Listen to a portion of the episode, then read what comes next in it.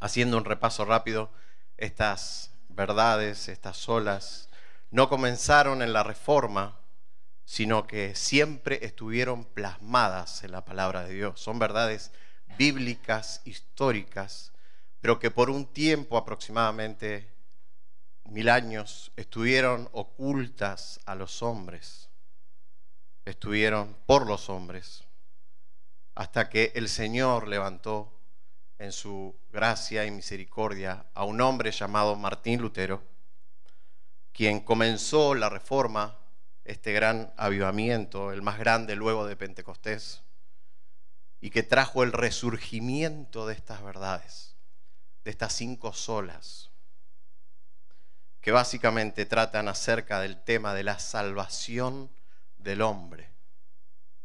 Así que son estas verdades que fuimos viendo domingo tras domingo lo que conforma el corazón del Evangelio. Cuando estas verdades se juntan al mismo tiempo y son aplicadas por el Espíritu de Dios en el corazón de una persona, esa persona pasa del reino de las tinieblas al reino de los cielos. Son verdades no negociables, son verdades esenciales para que un hombre pueda ser salvo. Es decir, nadie, nadie se va a salvar si el Señor no le concede a un hombre escuchar la predicación de su palabra, el mensaje del Evangelio, sola escritura. Nadie va a salvarse si el Señor no le concede a los hombres el regalo inmerecido de la salvación, sola gracia. Nadie va a salvarse si el Señor no le concede creer, si el Señor no le concede tener fe, sin haber hecho nada. Nadie va a salvarse si el Señor no le concede al hombre, como vimos el domingo pasado, que Cristo sea el único camino, sea la única verdad y sea el único Salvador que le da vida. Solo Cristo. Estas cuatro verdades que vimos conforman los ingredientes o los eslabones del Evangelio. Y todas estas verdades nacen de una misma persona y es de la persona de Dios, es la persona de Cristo. Todo proviene de Él, todo proviene de Él. Él es el Señor, el dueño de esas grandes verdades. Pero hay algo más, si se dieron cuenta, y es que el Señor es quien, es quien tiene que concedérsela a los hombres para que puedan ser salvos. Por lo tanto, si Él es la fuente, Él es el origen, el Señor tiene que concedernos esas verdades. Y Él tiene que aplicarla en el corazón de los hombres por medio de su Espíritu. Por tanto, ¿de quién es la salvación? De principio a fin, del Señor. Por lo que si alguien hoy nos preguntase, ¿por qué tenemos que darle gloria a Dios? Nuestra respuesta corta, sencilla, está resumida en tres proposiciones en un solo versículo, que es el versículo que hoy vamos a exponer para mostrar esta verdad de sola a Dios la gloria. Romanos 11:36, les invito que vayan ahí.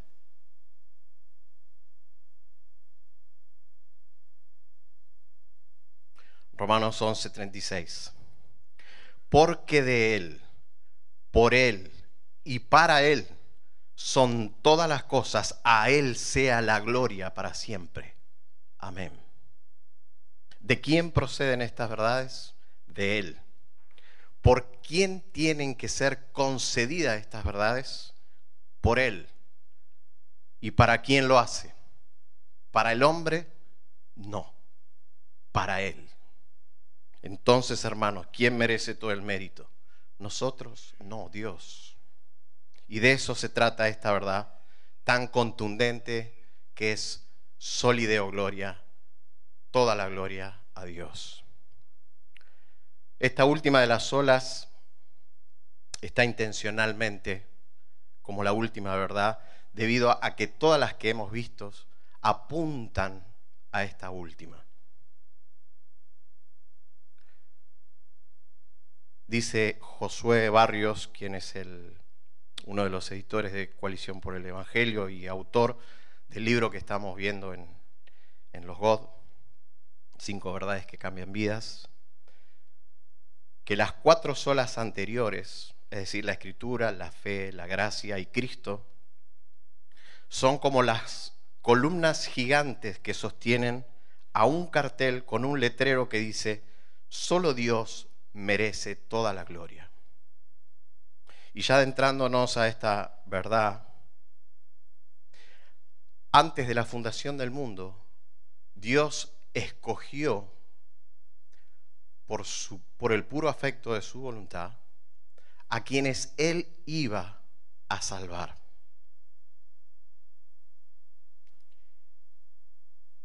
Al mismo tiempo que escogió a quienes iba a salvar, Él escogió la forma, el plan que iba a llevar a cabo para poder salvar a aquellos que Él escogió antes de la fundación del mundo. ¿Y por qué un plan? ¿No era más fácil para Dios decir, bueno, a este escogí que venga conmigo, a este otro también, a este no? El problema con eso radica en quién es el que salva y quiénes son los que necesitan ser salvados. El problema es que quien salva es un Dios justo y tres veces santo. Y los hombres que él escogió antes de la fundación del mundo, ni bien son engendrados en el vientre materno, desde el minuto cero ya son merecedores del infierno, de la condenación eterna.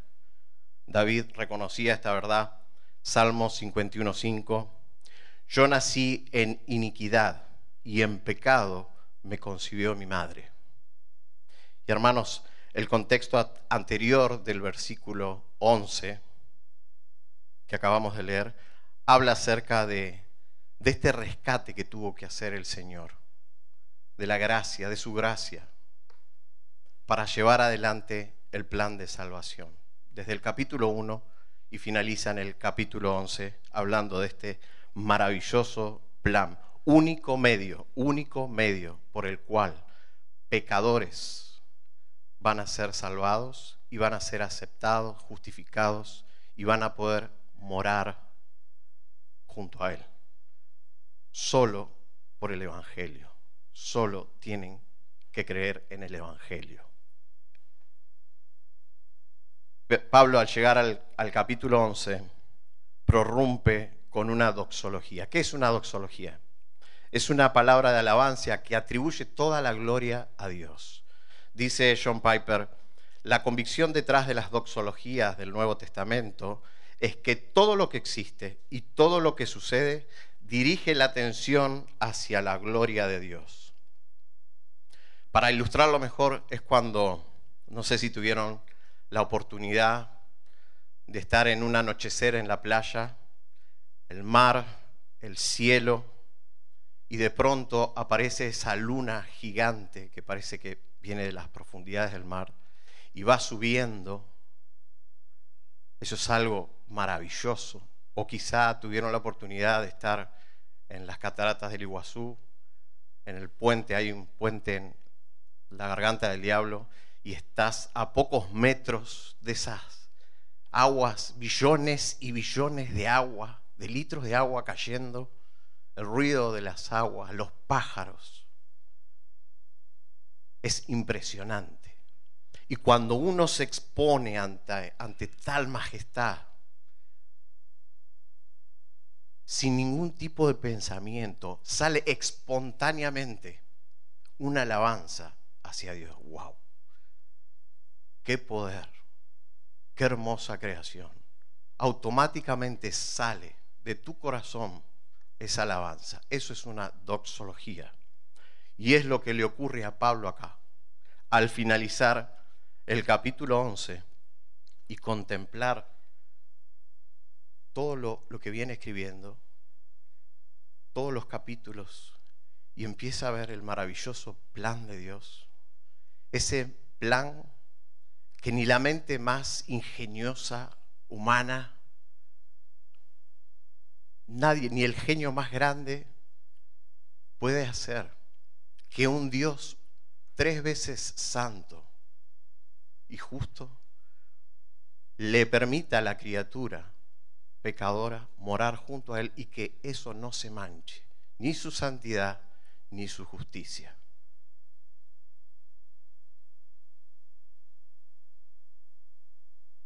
Pablo, al contemplar esto, estalla en una alabanza a Dios. Oh, ve esto y, oh, wow, increíble. Y ahí dice estas palabras que leyó nuestro hermano, Romanos 11, 33 al 36. Oh, profundidad de las riquezas y de la sabiduría y del conocimiento de Dios. Cuán insondables son sus juicios e inescrutables sus caminos. Pues ¿quién ha conocido la mente del Señor? ¿O quién llegó a ser el, el consejero? ¿O quién le ha dado primero para que se le tenga que recompensar? Y concluye con nuestro versículo, versículo 36. Porque de Él, por Él y para Él son todas las cosas, a Él sea la gloria para siempre. Amén. Está maravillado Pablo, está desbordado de esa sabiduría y de ese conocimiento de la mente de Dios. ¿Cómo puede Él, sin manchar su santidad y su justicia, salvar a pecadores merecedores del infierno? Así que vamos a tomar este último versículo y vamos a dividirlo en dos, los cuales van a ser nuestros primeros dos puntos, y vamos a finalizar con dos implicaciones, una respecto a esta verdad que estamos viendo, sólido gloria, y otra, una implicación como cierre de la serie. Así que tenemos nuestro primer punto, porque de Él, por Él y para Él son todas las cosas. Punto número dos, a Él sea la gloria para siempre. Y punto número tres, las dos implicaciones. Así que arrancamos con el punto uno. Por Él, de Él, de Él, por Él y para Él son todas las cosas. ¿Cuáles son todas las cosas de Él, por Él y para Él? ¿Cuáles son esas cosas? El versículo es claro, todas. Todas, absolutamente todas. No tendríamos el tiempo, no podríamos terminar para exponer cada una de esas cosas. Porque de Él proceden todas las cosas, Él es la fuente de todas las cosas, Él es el creador, el dueño, el propietario de todo. Juan 1.3 dice, todas las cosas fueron hechas por media de Él, y sin Él nada de lo que ha sido hecho fue hecho. Y también David dice, Salmos 24.1, del Señor es la tierra y todo lo que hay en ella, el mundo y los que en él habitan. No solo toda su creación le pertenece por completo, no solo eso, sino que hasta todo lo que poseen sus criaturas le pertenece a Dios.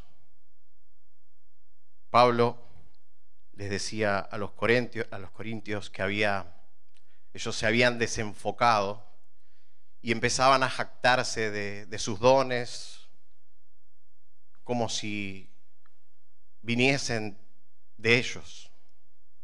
Y Pablo corrige, como que le pega un coscacho y le dice, no, no se confundan. Primera Corintios 4, 7. ¿Quién te distingue? ¿Qué tienes que no recibiste? Y si lo recibiste, ¿por qué te jactas como si no lo hubieras recibido?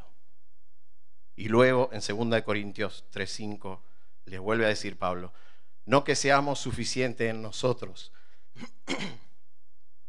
No que seamos suficientes en nosotros mismos para pensar que cosa alguna procede de nosotros, sino que nuestra suficiencia proviene de Dios.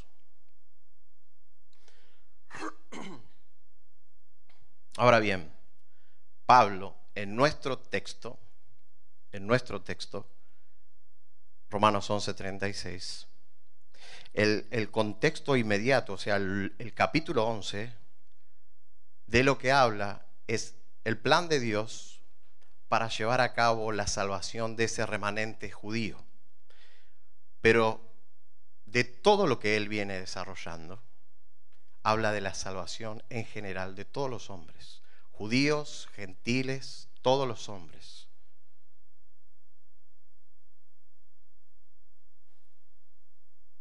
Y él va a usar estas verdades que nosotros fuimos viendo, exponiéndolas domingo tras domingo, es decir, su palabra, la fe, la gracia y Cristo, que son el corazón del Evangelio para salvar a pecadores. Juan 6, 44. Él es el que ejecuta la salvación, nosotros no podemos hacer absolutamente nada. Él tiene que obrar. Juan 6, 44. Nadie, nadie puede venir a mí si no lo trae el Padre que me envió. Nadie. El Padre es una obra que Dios tiene que hacer. Dios tiene que hacer esa obra. Decíamos que el Señor nos escogió antes de la fundación del mundo para que seamos sus hijos, pero también Él había escogido la manera en que Él iba a llevar a cabo esa, esa salvación. Así que veamos cómo todos estos eslabones o solas se van uniendo formando esta maravillosa cadena de salvación. ¿Y por qué decimos que ningún eslabón puede faltar? Así que, en primer lugar, tenemos su palabra, sola escritura. En los primeros capítulos de Romanos se nos dice que el hombre no tendrá excusas. El día que cierre sus ojos, se va a encontrar cara a cara con su Creador. Se va a dar cuenta que no era el ombligo del mundo. Se va a dar cuenta que existía Dios. Y ante tal encuentro, ya no podrá tener excusa, a menos que haya creído en el Evangelio, en Cristo.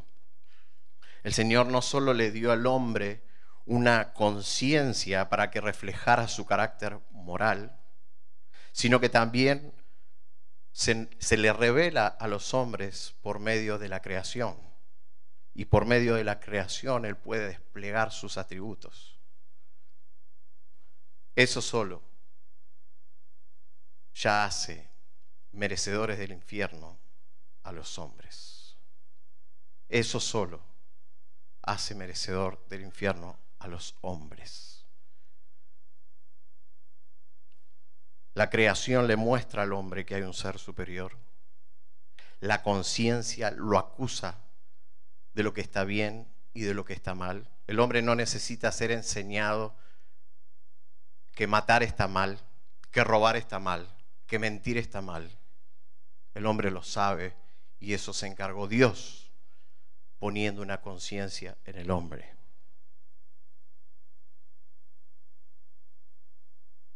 Y también se reveló a través de la creación, mostrando sus atributos. Cuando vemos ese mar, olas gigantes, nosotros podemos ver la majestad, la fuerza, el poderío, la hermosura, y nos quedaríamos cortos, ¿no? El hombre no tendrá excusa, no tendrá excusa. Pero la mala noticia es que en el supuesto caso, que no existe, es un supuesto que no existe, que un hombre obedezca a su conciencia y reconozca por medio de la creación que hay un Dios, a pesar de eso, hermanos, eso no le alcanza para salvarse. No le alcanza. Dios escogió un solo método para salvar a los pecadores. ¿Y por qué? Porque es por medio de la predicación de su palabra, del mensaje del Evangelio, que a Él le plació llamar a los que Él escogió, darle vida y salvarlos. Romanos 8:30. A los que predestinó, a esos también llamó. ¿Y cómo llama? Por medio de su palabra.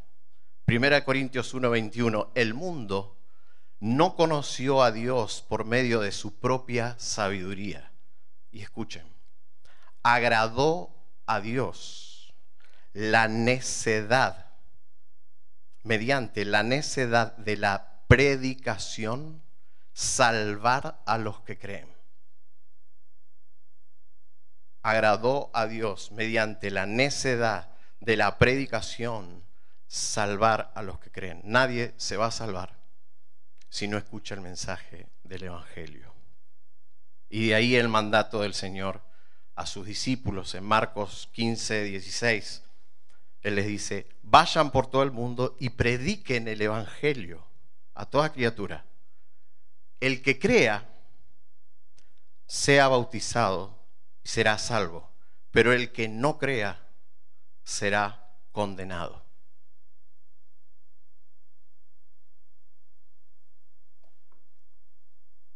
¿Qué tenían que suceder entonces para que los hombres crean y se salven? Tenían que predicar. Tenían que predicar. Pablo le dice a los romanos que todo aquel que invoque el Señor será salvo. Porque lo que decimos con nuestra boca es lo que proviene de nuestro corazón. Y Dios transforma nuestro corazón y nos da vida entonces nosotros después podemos invocarlo. Pero Pablo dice, Romanos 10, 14 al 15, ¿cómo pues invocarán a aquel en quien no han creído? ¿Y cómo creerán en aquel en quien no han oído? Y escuchen, ¿y cómo oirán sin haber quien les predique? ¿Y cómo predicarán si no son enviados? tal como está escrito, cuán hermosos son los pies de los que anuncian el Evangelio del bien. Es por medio de su palabra, sola escritura, que un hombre pecador puede salvarse. Puede ser por medio oral, predicarla o escrita. Es por medio de su palabra que Dios llama, da vida y Él nos hace nacer de nuevo. Santiago 1.18. En el ejercicio de su voluntad, Él nos hizo nacer. ¿Cómo? Por la palabra de verdad, para que fuéramos las primicias de sus criaturas. Nadie va a salvarse si no escucha el mensaje del Evangelio. Y es por eso que Pablo hace tanto hincapié. Romanos 1.16. No me avergüenzo del Evangelio, pues es poder de Dios para salvación para todo aquel que cree. Vemos en Hechos 18, Pablo está predicando el Evangelio, está predicando la palabra a los judíos y estos judíos se oponen a él, a su predicación. Entonces, Pablo dice, ok, listo, me voy, me voy para otro lado. Pero antes de irse, él se hospeda en la casa de un hermano llamado Ticio Justo, y dice en Hechos 18, del 9 al 11.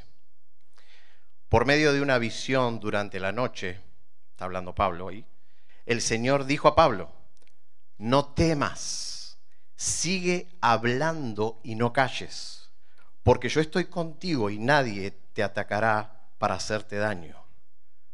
¿Por qué quería que se quede y siguiera predicando el Señor? Y continúa el versículo, porque yo tengo mucha gente en esta ciudad. Pablo tenía que seguir predicando. Esto traducido es, Pablo, no te calles, seguí predicando, porque acá tengo muchos que van a responder al llamado por medio de mi palabra. Predica, predica. Ese es el medio que él utiliza. Y de ahí es que necesitamos enviar misioneros. Y ahí es que necesitamos predicar el Evangelio a toda criatura. Luego Pedro en Hechos dice, Hechos 15:7, Dios escogió de, de entre ustedes que por mi boca los gentiles oyeran la palabra del Evangelio y creyeran. Nadie se va a salvar si no es por medio de la predicación de su palabra. Cristo en Juan 17 le está orando al Padre, ruega por sus discípulos, pero también ruega por aquellos que iban a creer en Él. Y Cristo menciona de la manera en que esas personas iban a creer en Él, se iban a convertir. Juan 17, 20. No ruego solo por estos, sino también por los que han de creer en mí. ¿Y cómo? Sigue el versículo. Por la palabra de ellos, por la predicación de ellos. Es decir, por el mensaje del Evangelio. Entonces, hermanos, la primera verdad, el primer eslabón de esa cadena de salvación y que el Señor nos la tiene que conceder es su palabra, sola escritura, el primer eslabón. Segundo, la fe, sola fe.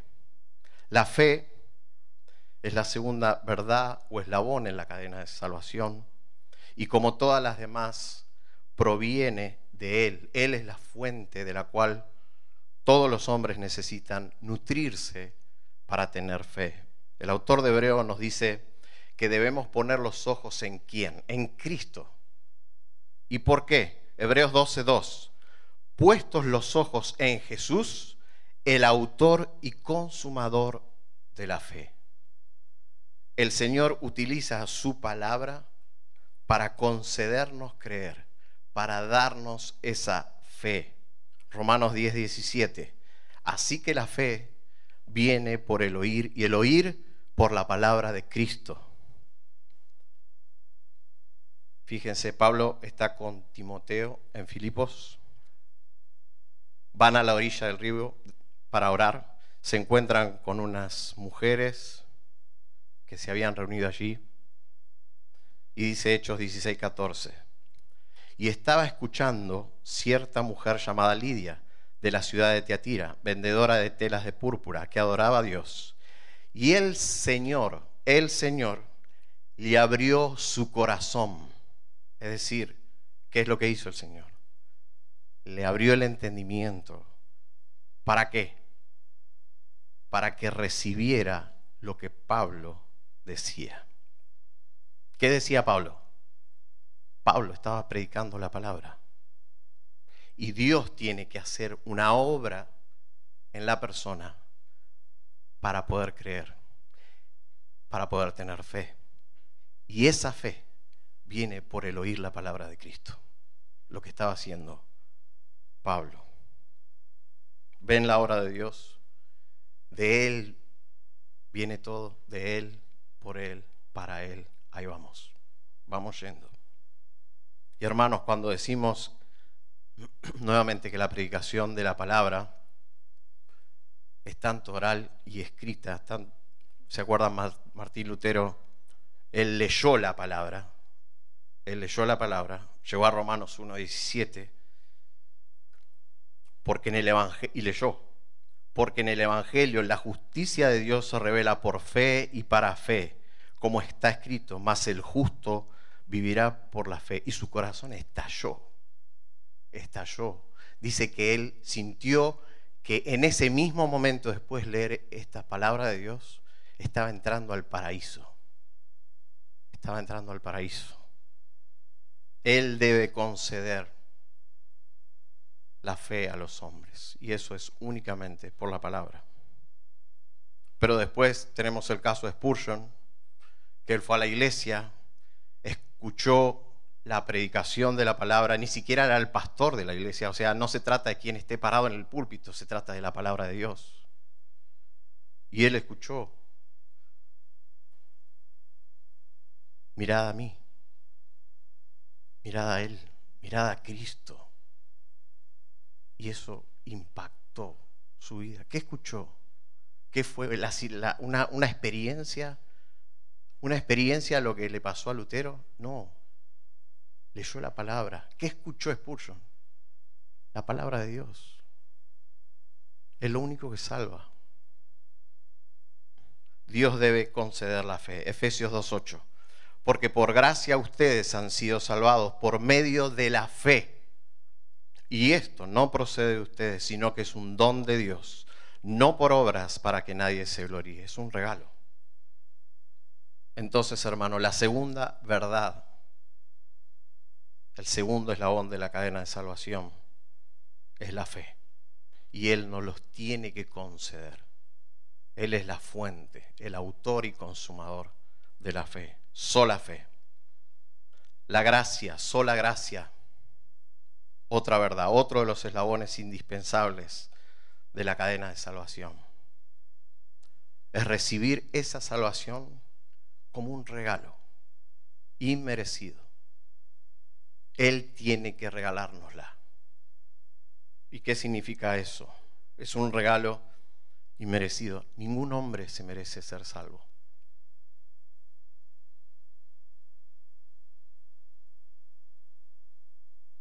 Si Dios le diera a los hombres lo que merecen, estaríamos todos en el infierno, porque eso es lo que merecen, lo que merecemos todos. Nadie se salvaría y la Biblia es clara al respecto, ¿no? Porque todos estamos desviados, descarriados, destituidos de la gloria de Dios. Nadie busca a Dios, pero Él otorga a aquellos a quien escogió un regalo, su gracia. Efesios 2.5. Aun cuando estábamos muertos en nuestros delitos, nos dio vida juntamente con Cristo. Y dice, por gracia, ustedes han sido salvados. Si recibimos un regalo en la fecha de nuestro cumpleaños, ¿eso es gracia? Bueno, no, no es gracia, porque según la costumbre uno merece o, es normal que se le regale algo. Pero cuando alguien te regala algo, sin tener una fecha ni de cumpleaños ni aniversario, te regala algo, eso es gracia. Porque vos no te lo mereces, no hay nada que vos puedas atribuírtelo. Cuando el hombre recibe gracia, él no tiene que pagar nada ese regalo es gratuito para quien lo recibe. Romanos 3:24, todos son justificados gratuitamente por su gracia. En Hechos 15, Pedro está hablándoles a los apóstoles, a los ancianos en el concilio de Jerusalén, y está diciéndoles que tanto ellos, los judíos, como ahora los gentiles, estaban siendo salvos porque Dios les estaba dando lo mismo que a ellos, su gracia. Hechos 15:11, dice Pedro, creemos más bien que somos salvos por la gracia del Señor Jesús, de la misma manera que ellos también lo son, refiriéndose a los gentiles. Entonces, hermanos, la tercera verdad, que Él debe concedernosla a todos los hombres para ser salvos, es ese regalo inmerecido que se llama gracia, sola gracia. Y Cristo, solo Cristo, lo que vimos el domingo pasado, la cuarta verdad y más importante de las verdades. El Padre tiene que conceder al Hijo porque procede de Él, su Hijo Jesucristo. El Padre dio a su Hijo para que los hombres crean solo en Él. Y tenemos infinidad de versículos que respalden esta verdad. De hecho, toda la Biblia, el tema central es Cristo. Pero vamos a leer estos eh, conocidos pasajes. Juan 3, 16 al 18.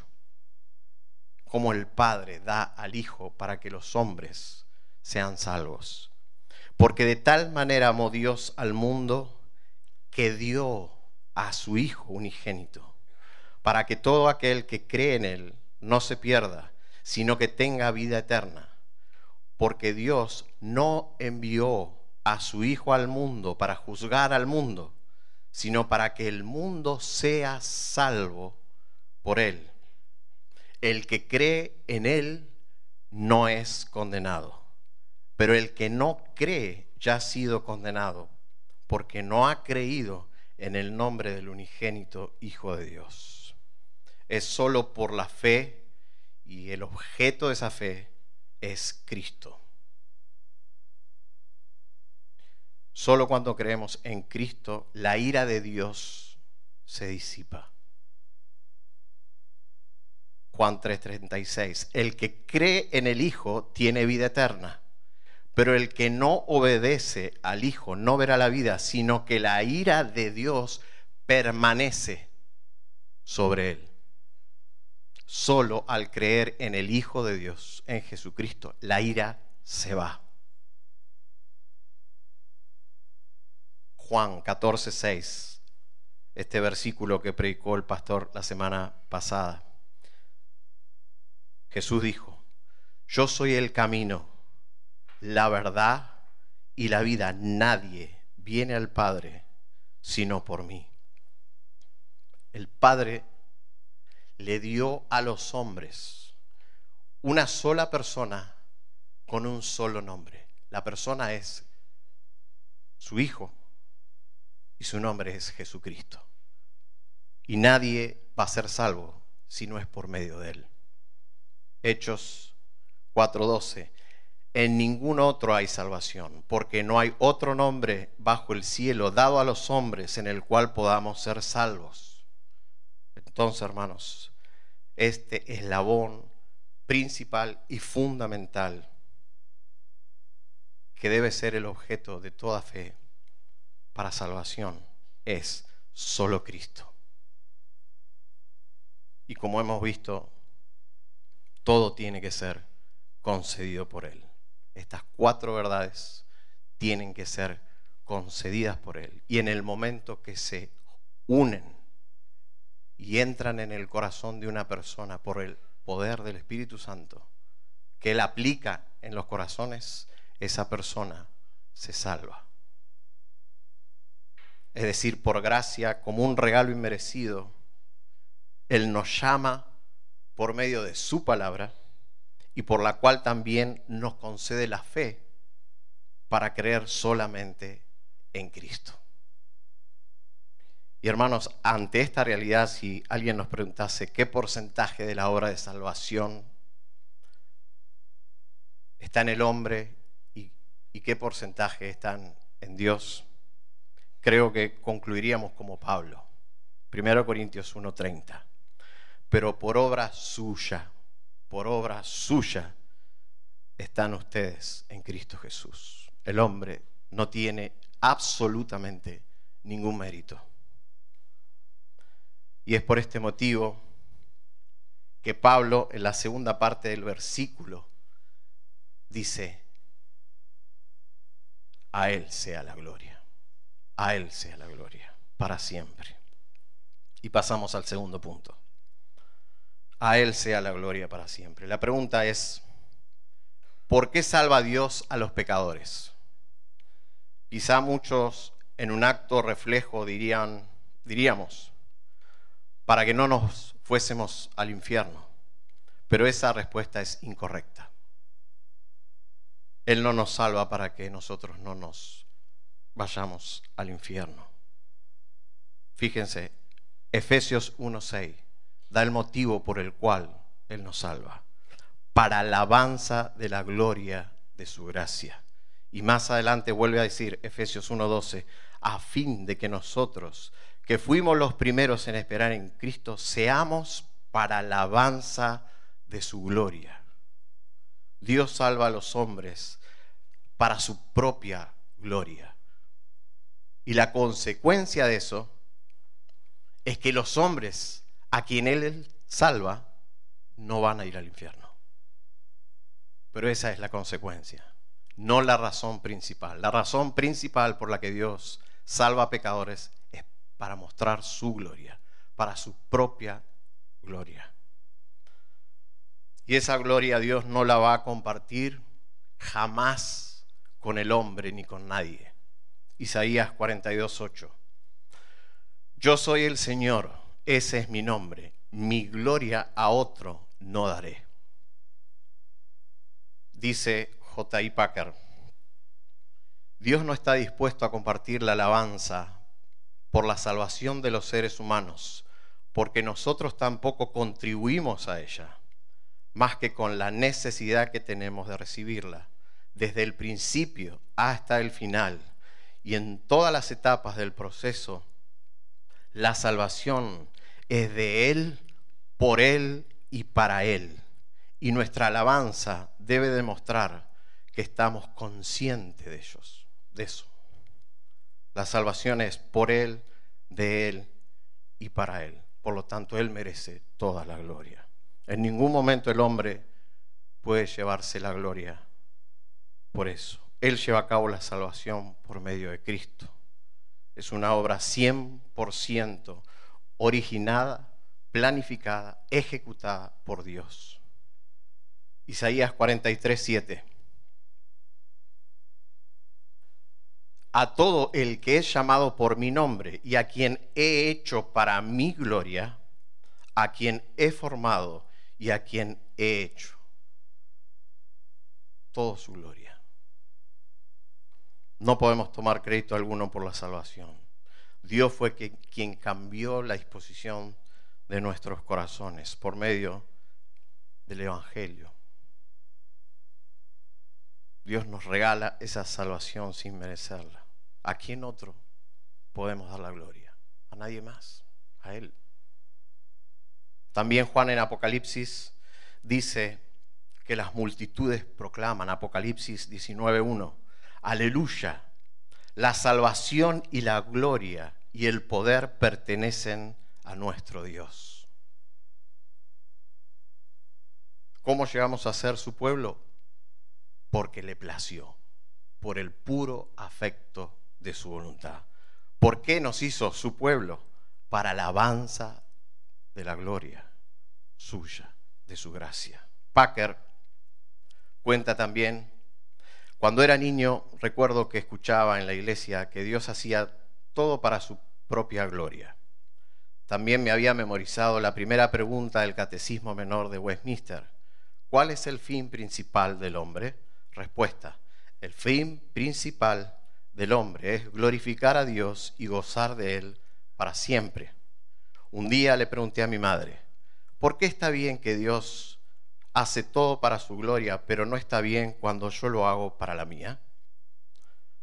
Ella pensó un momento, me miró y, y contestó simplemente, supongo, hijo, que porque Él es Dios. Y todavía, dice Packer, no puedo pensar en una respuesta más acertada. Porque Él es Dios. El problema en ocasiones que todos nosotros tenemos es pensar que Dios es como nosotros. Salmo 50, 21. Pensaste que yo era tal como tú. Y Dios no tiene nada que ver con nosotros. Y cuando vemos que alguien hace algo, insiste en llevarse la gloria, ¿qué te causa?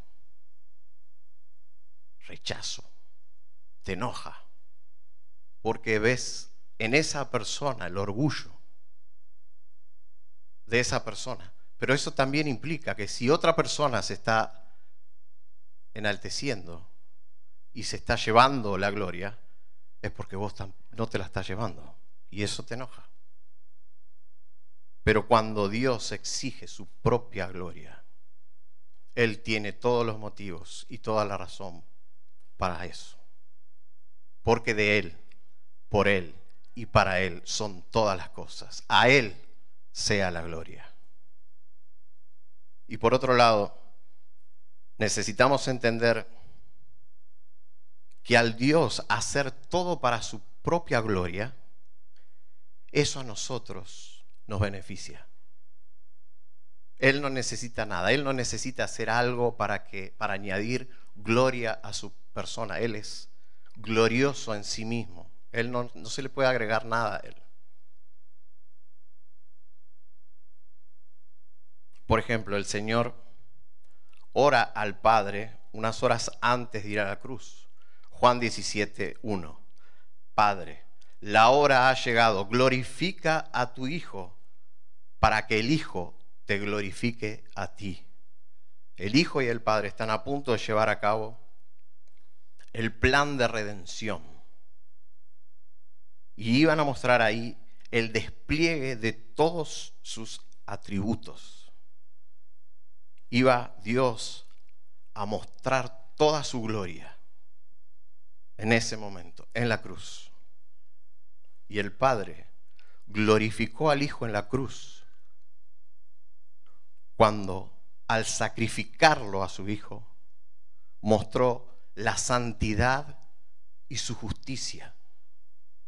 Y el Hijo glorificó al Padre cuando voluntariamente se entregó y mostró su gracia, su amor, su bondad, su misericordia, la sabiduría, el conocimiento, todo hecho para la gloria de Dios. Y hermanos, ¿quién se benefició cuando Dios manifestó su gloria? nosotros, nosotros, al, recibir el perdón de nuestros pecados, al evitarnos no ir al infierno y por gracia recibir el regalo de la vida eterna. Nada es agregado a Él. A nosotros nos conviene que Él haga todo para su gloria. ¿Qué quiere mostrar Dios con nuestra salvación? Mostrar que los que hemos sido salvos seamos la manifestación visible del amor y la bondad y las, riquezas de la gracia de Dios para la alabanza de la gloria de su gracia.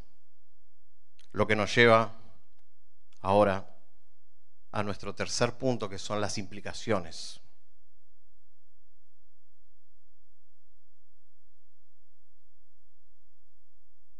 Número uno, la implicación de solo a Dios la gloria. Solideo Gloria nunca se trató principalmente de nosotros, de nuestra conducta. Siempre se trató de Dios, de su gloria. Y eso, hermanos, como implicación de todo lo que acabamos de exponer, de la gloria de Dios. La implicación es la misma que da el Señor por medio de Pablo. Luego de esta doxología, lo que sigue, la Biblia no, no estaba dividida en capítulos, pero los versículos que siguen, que está en otro capítulo, capítulo 12, es la implicación de lo que Pablo acaba de decir, de esa maravillosa y maravilloso plan de salvación. Entonces ahora, hermanos, es como diría Pablo, entonces, hermanos, después de esto, de esta maravillosa salvación, Romanos 12, 1 al 2, por tanto, hermanos, les ruego por las misericordias de Dios, es decir, por todo lo que acabamos de ver, que presenten sus cuerpos como sacrificio vivo y santo, aceptable a Dios, que es el culto racional de ustedes. Y no se adapten a este mundo, sino transfórmense mediante la renovación de su mente para que verifiquen cuál es la voluntad de Dios, lo que es bueno, aceptable y perfecto. Es decir, comprender que fuimos salvos por la gracia de Dios, donde nosotros no merecemos nada. Eso nos tiene que llevar a vivir glorificando a Dios, presentando todo nuestro ser, nuestro cuerpo, nuestra alma, nuestra mente, todo para la gloria de Dios, vivir para la gloria de Dios, llevando fruto. Juan 15, 8. En esto es glorificado mi Padre, en que den mucho fruto y así prueben que son mis discípulos. Dios Si Dios hizo todo lo que Pablo dijo, lo que vino explicando en los primeros 11 capítulos, entonces, hermanos, lo más lógico es que vivamos para la gloria de Dios. Que vivamos como Cristo nos encomendó que viviéramos en este mundo. Mateo 5:16. Así brille vuestra luz delante de los hombres, para que vean vuestras buenas acciones y glorifiquen a vuestro Padre que está en los cielos. Es decir, cuando la gente te vea, que dé la gloria a Dios. Que te vean como esposo, como esposa, como hijo, como hija, en tu trabajo, en las con tus amistades, en todo, en todo. Ustedes saben que Joan Sebastian Bach, él era un compositor de los más grandes, hacía música religiosa y en cada obra firmaba SDG, Sólido Gloria. Él era el encargado de, de componer la música para varias capillas de su tiempo. Pero él también hacía música y componía música que no tenía nada que ver con la religión. Y él también firmaba solo a Dios la gloria.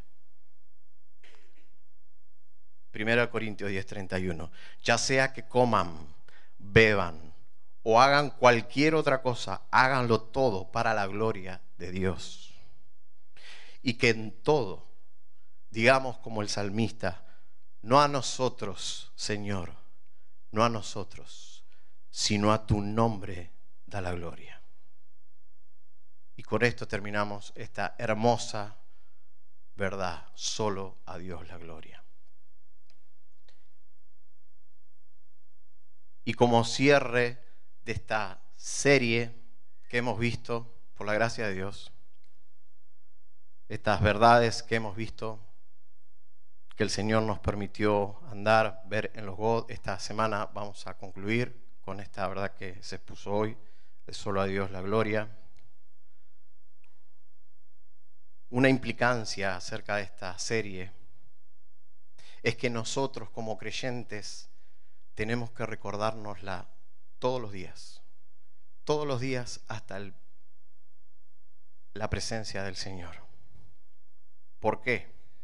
Porque nosotros, cristianos evangélicos, reformados, creemos en la sola gloria, en la sola gracia, perdón. Pero nuestra carne constantemente nos lleva a creer que merecemos algo, aunque sea un poquito.